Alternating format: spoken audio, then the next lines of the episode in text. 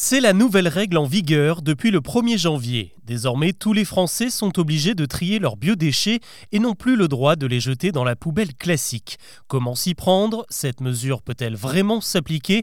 Avant d'aborder les autres infos du jour, c'est le sujet principal qu'on explore ensemble. Bonjour à toutes et à tous et bienvenue dans Actu, le podcast qui vous propose un récap quotidien de l'actualité en moins de 7 minutes. On y va on peut dire que la mesure est radicale. Depuis le 1er janvier, la loi française et européenne nous impose une nouvelle consigne de tri, celle des biodéchets. De quoi s'agit-il? De tous les restes alimentaires comme les épluchures, les coquilles d'œufs, les chutes de salade, le marc de café, le pain et même la couenne du jambon ou la croûte du fromage. Et puis il y a aussi tous les déchets végétaux comme la tonte des pelouses, les fleurs ou cette vieille plante grasse qui prend la poussière au fond de votre salon. La liste est longue et elle est même assez lourde Selon les calculs de l'ADEME, l'agence de l'environnement, chaque Français jette en moyenne 83 kg de biodéchets à la poubelle chaque année. Le souci, c'est qu'en procédant de cette manière, ces éléments finissent brûlés dans les incinérateurs ou enterrés dans les décharges où ils génèrent de la pollution alors qu'ils pourraient être valorisés. C'est le principe bien connu du compost, un véritable hors-brin pour faire pousser les plantes et ce n'est pas la seule utilisation. Alors que dit la nouvelle loi en vigueur depuis lundi? Eh bien pas grand-chose, car elle demande simplement aux communes de proposer une solution pour trier. Vous n'allez donc pas recevoir d'amende si on trouve une laitue dans votre poubelle, ou en tout cas pas pour l'instant. Car le problème, c'est que les collectivités, elles, ne sont pas du tout prêtes, alors qu'elles sont pourtant prévenues de l'arrivée de cette mesure depuis 2015.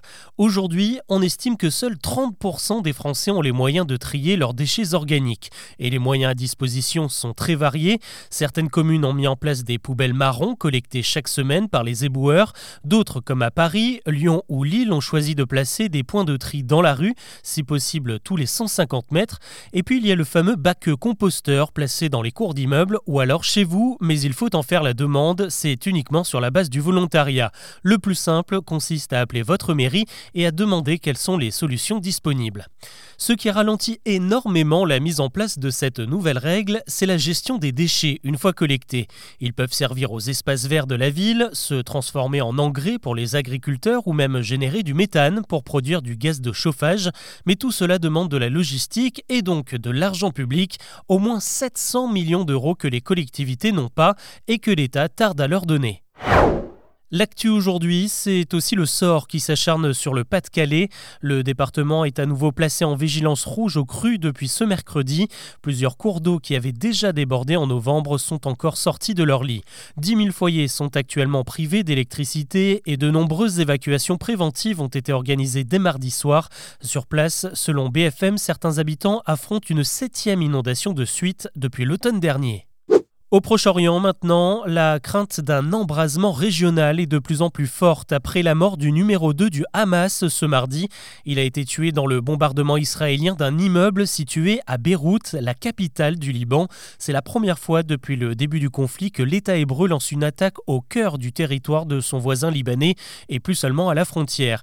Le Premier ministre libanais justement accuse Israël de vouloir provoquer une escalade du conflit. Pendant ce temps, l'armée israélienne poursuit ses frappes sur la bande de Gaza où le dernier bilan du Hamas fait état de 22 300 morts. C'est un mot que nous avons tous découvert cette année, la shrinkflation, ou quand les industriels diminuent les portions de leurs produits tout en maintenant leur prix. Eh bien, cette pratique est désormais dans le viseur de l'Europe. Le gouvernement français vient de soumettre un projet de décret à la Commission européenne, et s'il est validé, les supermarchés devront bientôt indiquer à leurs clients si les produits en rayon ont été victimes de la shrinkflation, par exemple avec un écriteau qui précise clairement que la portion a diminué entre telle date et telle date. La mesure pourrait en vigueur en mars, mais elle fait bondir les distributeurs qui vont devoir passer au crible tous leurs rayons et s'occuper de l'affichage alors que ce sont les fabricants qui sont à l'origine du phénomène. Passer à la voiture électrique, c'est bien, mais attention à ne pas vous faire avoir. Selon France Info, une nouvelle arnaque a récemment vu le jour dans le Loiret.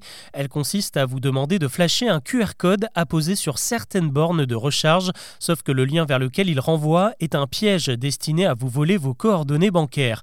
Plus largement, méfiez-vous de tous les QR codes que vous croisez. D'autres arnaques du même genre se sont produites avec par exemple de fausses amendes collées sur les pare-brises avec un QR code pour régler directement le PV. Ce n'est plus un débutant et pourtant c'est lui le petit nouveau. Antoine Dupont a officiellement rejoint l'équipe de France de rugby à 7 pour un entraînement ce mercredi. Le capitaine du 15 de France a même eu droit à un bizutage pour l'occasion. Il jouera son premier match avec cette équipe à 7 le 23 février et poursuivra ensuite la préparation pour les JO de Paris cet été. En France, nous avons Nelson Montfort. Aux États-Unis, ils ont Snoop Dogg. Le rappeur vient d'être recruté par la chaîne de télé américaine NBC pour commenter justement les Jeux Olympiques de Paris. Il pourrait donc croiser Antoine Dupont.